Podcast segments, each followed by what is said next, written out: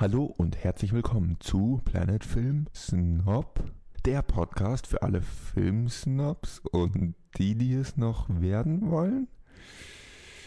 Ich bin nicht der Johannes, ja, also wie ihr vielleicht bemerkt habt, das hier ist nicht Planet Film Geek, das ist Planet Film Snob.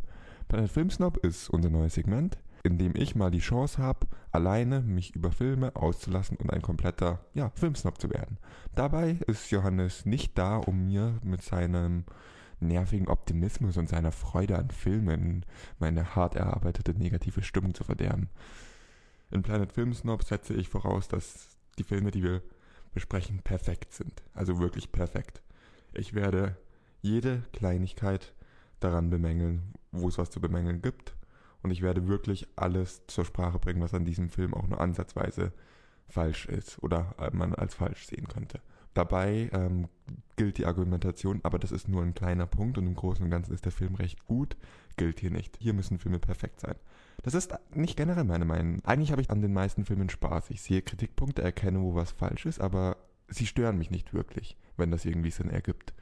Ich kann trotzdem Freude an einem Film finden, weil fast jeder Film irgendwas Gutes auch an ihm hat. Aber das mal beiseite, hier bei diesem Podcast werde ich einfach alles Gute an dem Film ignorieren. Also vielleicht verliere ich ab und zu ein positives Wort, aber ihr versteht, worauf ich hinaus will.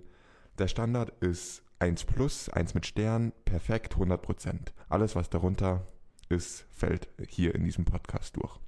Welche Filme werde ich hier in dem Podcast besprechen? Eine Episode wird immer ein Film sein und das Ganze passiert unregelmäßig. Also das werde ich nicht bei jedem Film machen und nicht jede Woche bei einem. Ich werde einfach, wenn ich im Kino sitze und einen Film schaue und mir denke, ach, da möchte ich einen kleinen Filmsnob machen, werde ich es machen und unregelmäßig dann veröffentlichen. Die Filme, bei denen ich das machen werde, das werden eher Filme sein, die auf jeden Fall ein sehr hohes Budget haben, die auch wirklich Talent dahinter haben, wo die Macher Talent haben und wo es, wo man wirklich erwarten würde, dass ein Film gut oder sogar sehr gut ist.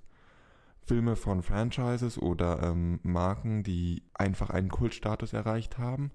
Und auch einfach Filme, die ich, äh, wo ich mir denke, das ist frustrierend, weil guter Ansatz, aber schlecht durchgeführt sind. So Filme, von denen ich denke, da werde ich das machen. Also zum Beispiel ähm, hatten wir ja mal ein Spoiler-Review über Fantastic Beasts and Where to Find It. Daher kam auch die, meine Idee, dieses Segment zu machen, weil mich dieser Film furchtbar frustriert hat. Genauso Arrival wäre ein Film gewesen, wo ich es gemacht hätte, wäre, hätte ich da schon, ja, hätte ich es da halt schon gemacht. Aber nein, der Film, mit dem ich anfange, ist Star Wars Rogue One oder der offizielle Titel ist ja eigentlich Rogue One, a Star Wars Story. Gibt es einen besseren Film, um das, um so etwas anzufangen? Ich greife mir gleich das Größte vom Größten und versuche es zu kritisieren. Ähm, Gibt es noch was zum Anfang zu sagen? Ich denke eigentlich nicht. Äh, ich wünsche euch viel Spaß bei dem folgenden Rant, den ich gleich loslassen werde. Achtung, hier ist eine Spoilerwarnung. Ich werde Plotpoints bis ins Detail genau ansprechen. Ich werde Tode von Charakteren spoilern. Ich werde genau sagen, was passiert. Also es hat mich gestört, dass der Film so actionlastig war.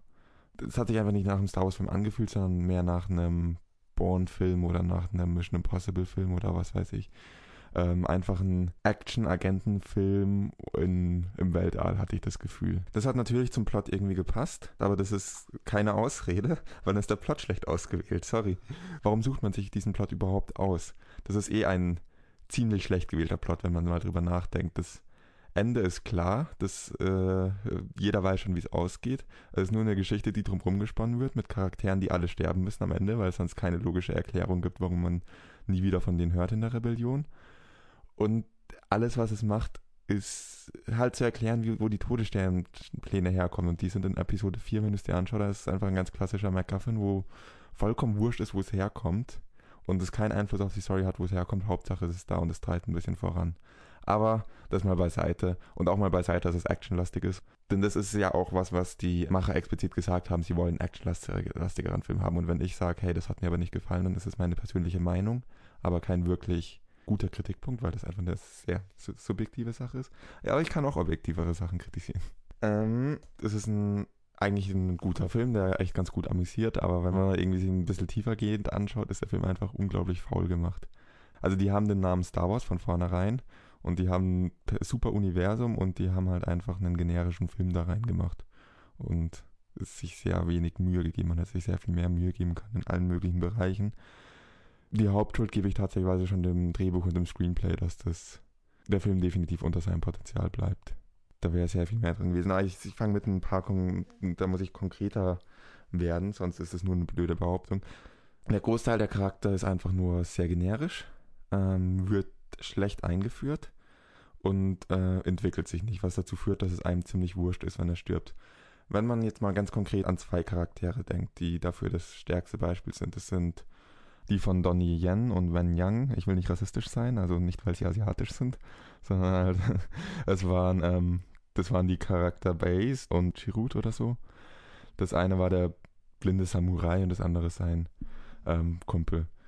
Wenn man sich überlegt, diese beiden Charaktere wurden nicht nur schlecht eingeführt, sie wurden eigentlich gar nicht eingeführt. Das lässt, kann man kaum Einführung nennen. Sie waren plötzlich da. Der blinde Samurai wurde noch ein bisschen eingeführt über die Halskette, die ähm, die Felicity Jones um den Hals trägt, die ihr dramatisch übergeben wird in einer Szene, kurz bevor die Mutter stirbt und sie sagt, äh, vertraue auf die Macht und diese Halskette hat alle Symbole, dass sie ein wichtiges Objekt in diesem Film ist und sie taucht einmal wieder vor und das ist um, weil dieser blinde Samurai spürt, dass sie diese Kette trägt, trägt und dann ist sie wieder weg und das kommt, taucht nie wieder auf. Das fand ich sehr unmotiviert. Aber abgesehen davon, sie sind halt einfach da und sie sind gegensätzlich. Das macht sie als Duo ganz cool, aber sie haben absolut keine Entwicklung durch den ganzen Film. Man lernt, man kommt ihnen nicht nahe. Mir hat auch absolut nicht leid getan, als sie gestorben sind.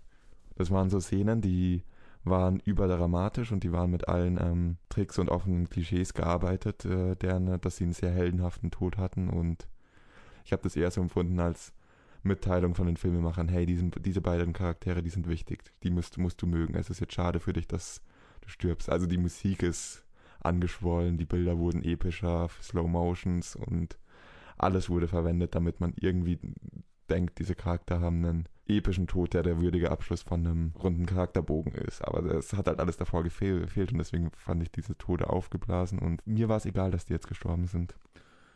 Für mich war äh, Diego Lunas Charakter Cassian tatsächlich der einzige, der wirklich eine Entwicklung hatte, der am Anfang eher so ein Kämpfer war, also Kämpfer für die Rebellion, ohne es zu hinterfragen, da er genauso gut fürs Imperium kämpfen kann, wenn er einfach Befehle befolgt und am Ende wirklich überlegt hat, was mache ich und warum mache ich's. Das war nicht die beste Entwicklung im Film, aber das ist halt leider auch nur eine sehr durchschnittliche Entwicklung gewesen und hat man auch oft gesehen und wenn das die beste Charakterentwicklung im Film ist, dann spricht das nicht dafür. Sogar, sogar Felicity Jones Charakter war außer von ihrem Familiendrama und davon, dass sie ein Waisenkind ist, nicht wirklich durch irgendwas anderes motiviert. Das war das Beschreibendste an ihr war, dass sie keine Eltern hat. Und das ist auch kein Charakterzug. Das ist halt, Luke hatte keine Eltern. Wenn man so sagt, beschreibe Jin, würde sehr schnell fallen, ja, sie ist ohne Eltern aufgewachsen. Und jetzt beschreibt mal Luke. Würde euch da tatsächlicherweise als erstes einfallen, dass er ohne Eltern aufgewachsen ist? Oder wäre das erste, woran man denkt, sein wirklicher Charakter? Ohne Eltern aufzuwachsen ist Teil einer Filmfigur, nicht das beschreibende Element des Charakters. Und das hat bei Jin überhaupt nicht funktioniert. Also, jetzt habe ich ganz viel über die Charaktere erzählt. Jetzt möchte ich nochmal auf den Punkt hauen, dass das Drehbuch faul geschrieben wurde und äh, der Film faul umgesetzt wurde mit einem, einer Sache, die man vielleicht weniger erklären muss. Ex Machinas. Ähm, kennt wahrscheinlich jeder, der sich schon mal mit Dramaturgie beschäftigt hat. Deus Ex Machina heißt heißt Gott aus der Maschine und ist einfach ein Stilmittel wäre falsch gesagt, ein ähm, so nennt man es einfach, wenn in einer Story die Charaktere in eine auswegslose Situation kommen und irgendwoher kommt eine Rettung unangekündigt, unvorbereitet, ohne dass es logisch erklärbar wäre oder ohne dass die irgendwie irgendwas im Film das vorbereitet hätte. Und dieser Film ist voll damit. Natürlich, es ist actionlastiger, actionlastiger als die anderen Filme und damit mehr anfällig für Ex Machinas, weil die am meisten in Actionfilmen vorkommen.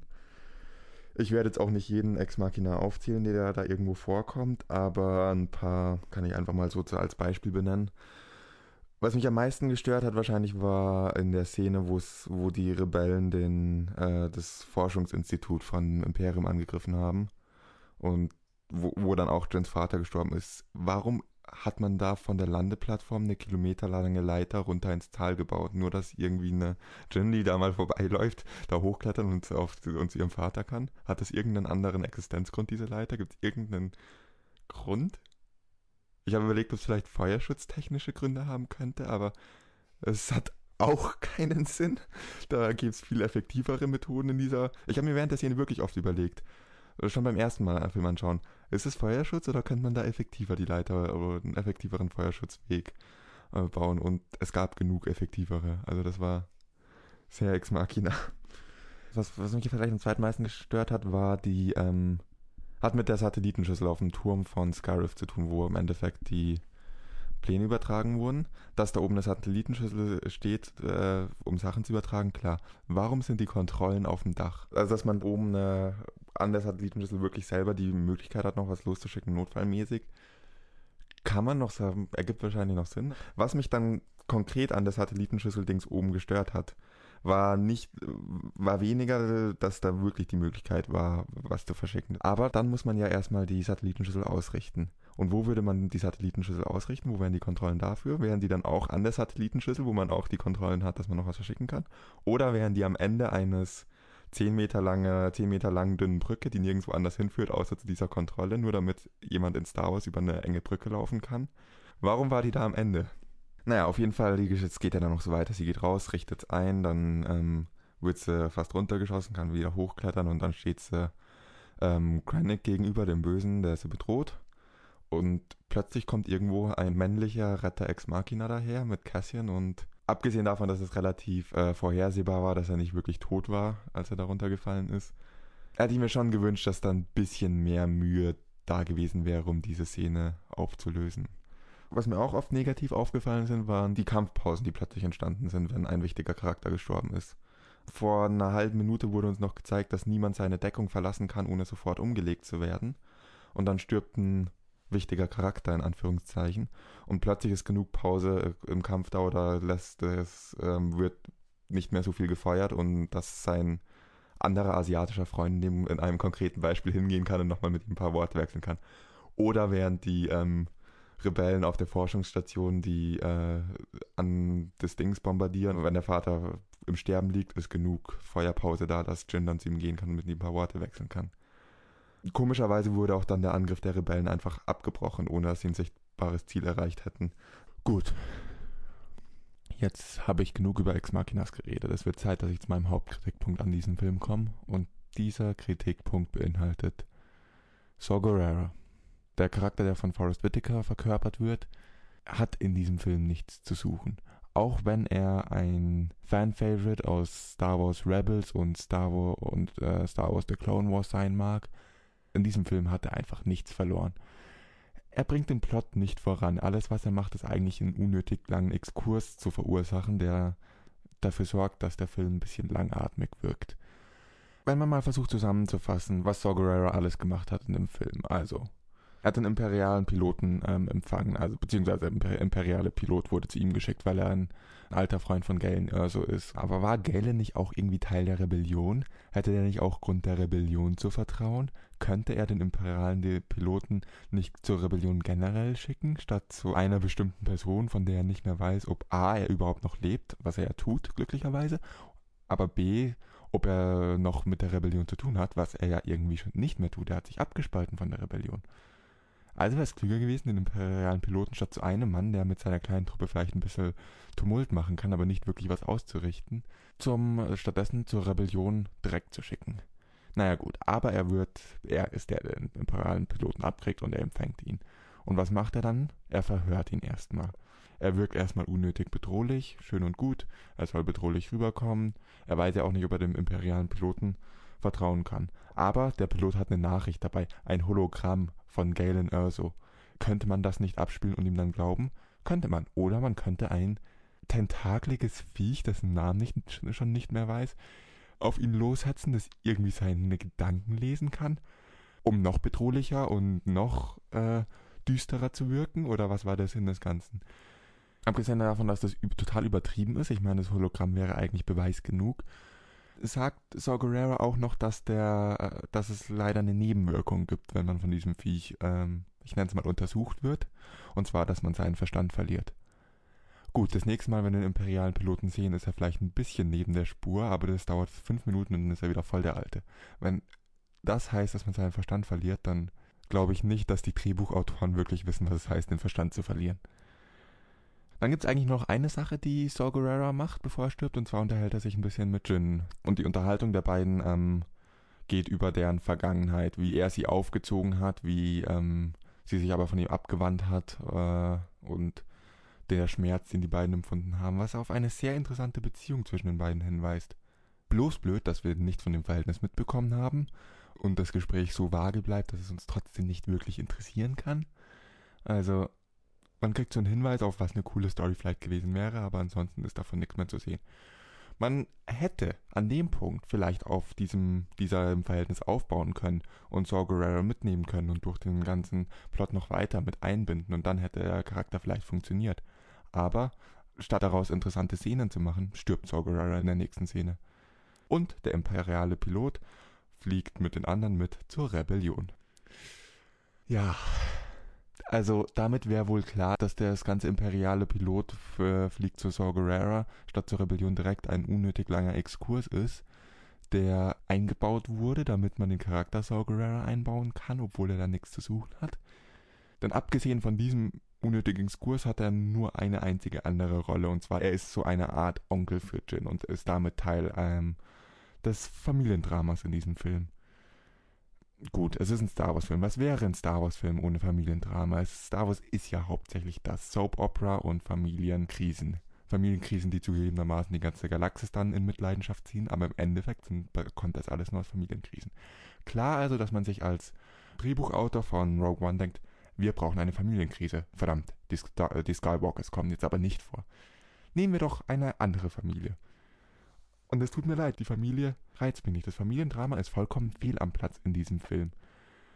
Wenn man nämlich das Familiendrama runterbricht, was es für den Plot tut und was es ähm, und was es am Plot eigentlich eher nur unnötig verkompliziert, dann werden wir nämlich schnell zu dem Schluss kommen, dass der einzige dramaturgische Zweck vom Familienplot ist, um Saw Gerrera zu rechtfertigen.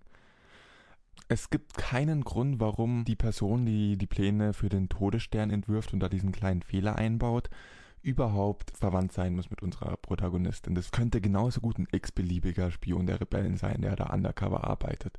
Hätte es alles ein bisschen einfacher gemacht und ein bisschen besser gemacht. Klar ist der Gedanke vielleicht gewesen, dass Galen Erso die Motivation für Jin sein wird. Aber das funktioniert nicht so richtig. Also es wird uns dauernd gesagt, dass alles nur wegen Galen ist und Jin macht auch alles nur wegen Galen. Das ist wie oft das in diesem Film gesagt wird. Wenn man immer trinken würde, wenn, wenn Galen erwähnt wird, wäre man ziemlich schnell besoffen. Aber gut, so richtig gespürt davon, dass, dass er die ähm, Motivation von Jin war, habe ich nicht wirklich. Also inwiefern hat das jetzt wirklich Einfluss auf ihren Charakter, dass sie, dass ihr Vater beim Imperium arbeitet? Selbst wenn er es nicht tun würde, wenn er tot wäre, wenn er sie verlassen hätte, wenn er sonst irgendwas wäre. Jin wäre immer noch genau derselbe Charakter, widerspenstig, macht was sie will und ähm, ja, ziemlich badass einfach. Aber bevor ich jetzt hier noch weiter um den heißen Brei herum rede, existieren wir das Ganze mal durch und killen das Familiendrama aus dem Film. Sagen wir, der Prolog ist nie passiert, was ich durchaus gut fände, weil der Prolog war eine 0815-Szene, die ich in jedem dritten Film schon gesehen habe. Sie hat mich ziemlich genervt und auch wenn die Schauspieler da gut gespielt haben, es hat einfach nicht wirklich irgendwas genützt. Also killen wir einfach den Anfang des Filmes. Steigen wir mit zwei Szenen ein, zwei der stärksten Szenen im Film meiner Meinung nach. Die Reihenfolge ist mir da wurscht. Das eine ist die Szene, in der Jin befreit wird. Was für eine grandiose Charaktereinführung. Ich habe zwar mich beschwert, dass äh, Jin keine Entwicklung hat, das stimmt auch, aber eingeführt wird sie super. Sie wird befreit und das erste, was sie macht, ist ihre Befreier zu verprügeln, um abhauen zu können. Ohne Worte wissen wir, mit was für einem Charakter wir es zu tun haben. Grandiose Szene, hätte am Anfang stehen sollen. Gut, man könnte sich vielleicht fragen, aber warum wird sie rausgehauen, wenn wir den Bezug zum Vater killen? Könnte sie nicht einfach ein Rebell sein, so langweilig es klingt. Eine Person mit ihrer Einstellung hatte sicher schon mal irgendwie Kontakt zur Rebellion. Es gibt die Szene, wo ihr vorgelesen wird, was sie schon alles, was sie schon alles gemacht hat. Das reicht für die Rebellen als Motivation, um sie zu sich bringen zu wollen. Und auch vielleicht, um ihr diesen Auftrag geben zu wollen. Die zweite Szene, die dann da stehen sollte, ist die Szene mit Cassian, in der er das erste Mal von den Todessternplänen hört und in der er dann seinen Informanten erschießt, um fliehen zu können, ohne dass das Imperium erfährt, dass er vom Todesstern weiß. Auch eine grandiose Szene. Diese beiden Szenen waren für mich die Szenen, wo ich mir dachte, hey, das könnte ein guter Film werden. Alles, was davor kam, habe ich mir gedacht, oh, hm, hm, muss das jetzt wirklich sein? Gut, ich komme nicht um die Frage drumherum, warum macht Jin dann alles, was sie macht, wenn es nicht wegen ihrem Vater ist? Keine Ahnung, muss ich das wirklich beantworten? Wenn ihr Vater nicht mehr so eine fadenscheidige Motivation ist, klar, dann brauchen wir eine andere Motivation. Aber dann, dann damit wäre Platz geschaffen für die Drehbuchautoren, sich eine bessere Motivation zu überlegen. Die Leute kriegen eine Menge Geld dafür, dass sie sich ein Drehbuch überlegen und die Charakter entwickeln für einen Star Wars-Film. Für einen fucking Star Wars-Film. Da werden sie es wohl schaffen, sich irgendeine Motivation für einen Charakter zu überlegen, die besser ist als ihr Vater, wie er momentan in diesem Film ist. Aber lassen wir die Frage der Motivation mal beiseite. Ich könnte jetzt den ganzen Film durchexerzieren und sagen, warum jede Szene funktionieren würde, auch ohne die Beziehung zwischen, zwischen Jin und dem Typen, der die Todessternpläne entwickelt. Aber dazu habe ich hier einfach nicht die Zeit. Es tut mir leid. Was ich ansprechen möchte, ist noch eine wirklich beschissene Sache an diesem Film, die damit wegfallen würde, wenn ihr Vater, wenn es keine Beziehung gäbe. Und zwar der Codename für die Todessternpläne. Stardust. Wir springen damit ans Ende des Films in den Turm von Scarif, wo sie nach den Todessternplänen suchen und finden sie dann irgendwann unter dem Codenamen Stardust. Gut, es ist ein streng geheimer Plan vom Imperium. Man würde sie natürlich nicht Todessternpläne nennen, aber man würde sie auch nicht Stardust nennen. Ich bezweifle, dass äh, tatsächlich Galen die Person war, die diese Pläne, die den Codenamen für die Pläne sich überlegen durfte. Das hätte sich ein Vorgesetzter gemacht, aber selbst wenn er es gemacht hätte. Irgendwie ein bisschen doof, oder? Es gibt eine Person auch im ganzen Universum, die diese Pläne dann wieder finden würde. Er setzt also mit diesem Codenamen voraus, dass erstens seine Tochter, die er seit Jahren nicht gesehen hat, noch lebt, dass sie bei der Rebellion ist. Das hatten wir doch beide, beides bei Saw Gerrera schon mal. Ich glaube, dass Galen sehr gerne Sachen voraussetzt. Oder sind sie Drehbuchautoren, um eine Beziehung enger zu knüpfen, die eigentlich keinen Existenzgrund hat? Aber egal. Und er setzt voraus, dass seine Tochter auch den mitfliegt nach Scarif und beim Bodentrupp dabei ist und nicht irgendwie in einem Schiff rumfliegt. Und beim Bodentrupp dann unter den zwei von 30 Personen ist, die tatsächlich in den Turm reingeht und nicht die Ablenkung auf dem Strand anführt. Und es geht noch weiter. Wenn sie im Turm drin sind, dann muss auch Jin diejenige sein, die den Namen sieht oder hört und nicht die sein, die zufälligerweise gerade den Eingang zum Archiv äh, deckt, indem sie gegen die ganzen Stormtrooper kämpft. Nehmen wir einfach mal an, statt K2 würde sie da stehen und die Leute mit Blastern abschießen. Was gut hätte passieren können, wenn zum Beispiel K2 irgendwo auf dem Weg kaputt gegangen wäre. Dann müsste Cassian allein in Archiv durch die Pläne gehen und sehen, wird sehen, irgendein Name, irgendein Name, kommt mir nicht bekannt vor, kommt mir nicht bekannt vor. Stardust, auch nie gehört. Hat es irgendwas mit Todesstern zu tun? Nö, sicher nicht. Weiter, weiter, weiter. Und die Galaxis wäre dem Untergang geweiht. Ich, ich kann nicht in Worte fassen, wie sehr mich diese Dummheit aufregt. Deswegen lasse ich es auch bleiben und hoffe, dass ich jetzt ausführlich dargestellt habe, warum Galen Erso als Charakter dem Film mehr schade als dem Film Gutes tut und Saw Gerrera dem Film mehr schade als dem Film Gutes tut. Beide haben nur eine Sache, die wirklich funktioniert und das ist die jeweils andere Person zu rechtfertigen. Saw Gerrera rechtfertigt Galen also rechtfertigt Saw Gerrera, rechtfertigt Galen also und wir kommen in einen Teufelskreis, den man am besten einfach komplett aus dem Film rauskicken sollte. Klar, wenn man die beiden komplett aus dem Film ra rauskickt, gibt es ein paar Unstimmigkeiten. Aber die kann man doch beheben. Es sollte ja nicht, nicht der Fall sein, dass irgendein kleiner Idiot, der eigentlich keine Ahnung hat, aber zufällig einen Podcast macht, äh, feststellt, dass die beiden Charaktere nicht wirklich in diesen Film gehören, sondern es sollte den Drehbuchautoren auffallen. Und wenn es denen nicht auffällt, dann sollte es dem Regisseur und dem Produzenten auffallen, wenn sie das Drehbuch lesen. Und dann sollten sie sagen, hey, die Charaktere ergeben so keinen Sinn. Und ab da gibt es zwei Möglichkeiten, wenn man sie dann unbedingt drin lassen möchte. Dann sorgt man dafür, dass es funktioniert und schreibt das um. Das wir sind am Anfang der Produktion in diesem Schritt. Da ist noch alles offen. Es, ich sage nicht, dass der Film nicht funktionieren könnte mit Gale Nerso und äh, Sogura als Charakter, aber so wie er veröffentlicht wurde, tut er es nicht. Und die andere Option wäre einfach zu sagen, raus mit den beiden Charakteren und die Plotholes mit anderen Sachen aufzufüllen, die mehr Sinn ergeben, die vielleicht nicht gerade ein Gedankenlesendes, schleimiges Monster, das nie wieder auftaucht. Gut, Jetzt habe ich mich ein bisschen reingesteigert. Es tut mir leid. Ich habe mich echt ein bisschen reingesteigert. Ich hoffe, das merkt man nicht allzu sehr. Ich habe jetzt lang genug darüber geredet, warum ich finde, dass dieser Film faul geschrieben und schlecht oder nicht bis zu dem Potenzial geschrieben wurde, zu dem man es hätte schreiben können. Hier wäre die Stelle für ein Zwischenfazit, dass ich finde, ab dem Punkt, wo, wo man das Drehbuch so akzeptiert hat, dass der Film sehr gut gemacht ist, dass er sehr gut umgesetzt ist, aber dass mein Zwischenfazit einfach wäre, dass das Drehbuch das als Fundament des Films einfach ein Fundament ist, das den Film nicht tragen kann. Wenn ich jetzt wirklich diese doofe Metapher übernehme, hat er mit dem Drehbuch ein wackeliges Fundament gebaut und baut darauf jetzt ein unglaublich schönes Haus. Ein Haus, das auf den ersten Blick unglaublich gut aussieht und wo sich jeder denkt, was für ein geiles Haus. Aber sobald du da drin eine Party feierst, bricht das Fundament zusammen und ähm, du stehst da und denkst dir, was ist hier eigentlich nochmal passiert? Ohne, ohne eine logische Story und ohne gute Charaktere funktioniert einfach kein Film. Und dieser Film hat wirklich vor allem schlechte Charaktere und muss ich hier noch, noch mal kurz einen Nachtrag machen. Ernsthaft ein blinder Samurai? Wie, wie klischeehaft ist das denn? Das habe ich vorher gar nicht gesagt. Wie klischeehaft. Hat man da einfach mal sich irgendwie die kompletten Werke von Jackie Chan angeschaut und gedacht, wisst ihr, was dieser Film bräuchte? Einen Jackie Chan, der blind ist. Oder wahrscheinlich ist er auch noch in, in den Hälften seiner Filme blind. Also da hatte ich das Gefühl, den wirklich schon dauernd gesehen zu haben.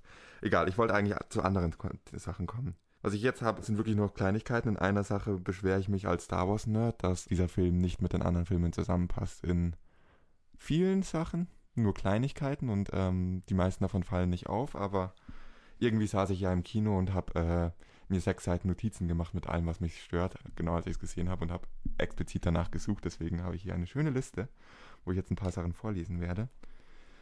Das erste wäre einfach ähm, die Beziehung der Bevölkerung oder der allgemeinen Bevölkerung zur Macht. Wenn man sich Episode 4 anschaut, gibt es mehrere Szenen, die exemplarisch zeigen, wie das Verhältnis der allgemeinen Leute dazu ist. Man hält es für Legenden, man hält es für nicht wahr. Es ist einfach irgendwie zwischen Religion und Kindermärchen. Und trotzdem haben wir in diesem Film eine Mutter, die eine Kette überreicht mit den Worten Vertraue der Macht, die absolut keinen Bezug zur Macht hat. Das hat für mich nicht zum anderen Film gepasst. Und sonst sind es sind so Sachen wie, wenn man sich einzelne Einheiten oder so anschaut, wo, nehmen wir uns die AT-ATs, diese riesigen vierbeinigen Walker, die am Ende auf Scarif die Rebellen angreifen. Wir hatten, glaube ich, vier von denen. Wenn wir zurückschauen äh, auf Episode 5 am, An am Anfang, auf, äh, in dem Kampf auf Hoth, da hat zehn X-Wings gebraucht, um mit einem von diesen Walkern fertig zu werden. Und hier haben wir sechs X-Wings, habe ich glaube ich gezählt, die durch das Schild nach unten fliegen, bevor es zugemacht wird, die dann ohne wirkliche Verluste vier AT-ATs zerstören. Einer dieser, dieser beiden Fehler, äh, Filme hat dann Fehler gemacht und ich schiebe den Fehler auf Rogue One. Ah, nochmal noch mal was Gesellschaftliches. Im Prolog sieht man, dass Jins Charakter eine Puppe verloren hat und die Puppe war ein Stormtrooper. Welches Kind, das bei den Rebellen aufwächst, würde mit einer Stormtrooper-Puppe spielen oder um jetzt mal einen schwarzen Vergleich zu ziehen, welches Kind, das in einer Vietcong-Familie aufgewachsen ist, würde während einem Krieg mit einer Puppe von einem US-Soldaten spielen. Ich beschwere mich hier über Sachen, die keinen Einfluss auf den Film haben. Das hatte ich ja schon angekündigt. Aber es macht Spaß. Das war die Star Wars Nerd-Seite in mir, die sich beschwert hat. Jetzt schiebe ich die mal komplett weg und sage von jemandem, der gern ein bisschen auf dramatikalen Plot schaut, dass dieser Film zu sehr für Star Wars Nerds gemacht wurde. Also wir hatten so viele Referenzen an andere Star Wars Filme und sehr gut versteckte und welche, wo ich wirklich auch gejubelt und gefeiert habe, weil ich die Charaktere mochten, die da kurz mal im Hintergrund im Bild waren oder mich gefreut habe, welche Sachen hier erwähnt werden, aber von dramaturgischem Zweck bringt sowas einem Film nicht wirklich viel. Es bringt einem nur bei den Hardcore-Fans was, die sich drüber freuen. Und das Schlimmste, bei, Schlimmste daran ist, dass wir an diesem Film, nachdem er vorbei war, noch 15 Minuten puren Fanservice haben die Szene mit der, in der Darth Vader dann die ganzen Rebellen tötet, ist eine unglaublich coole Szene und gefällt mir echt gut als Szene alleinstehend, aber sie passt nicht in die Dramaturgie vom Film. Wir haben die mit Rogue One die Geschichte, die uns erzählt, wie die Rebellen an die Todessternpläne gekommen sind.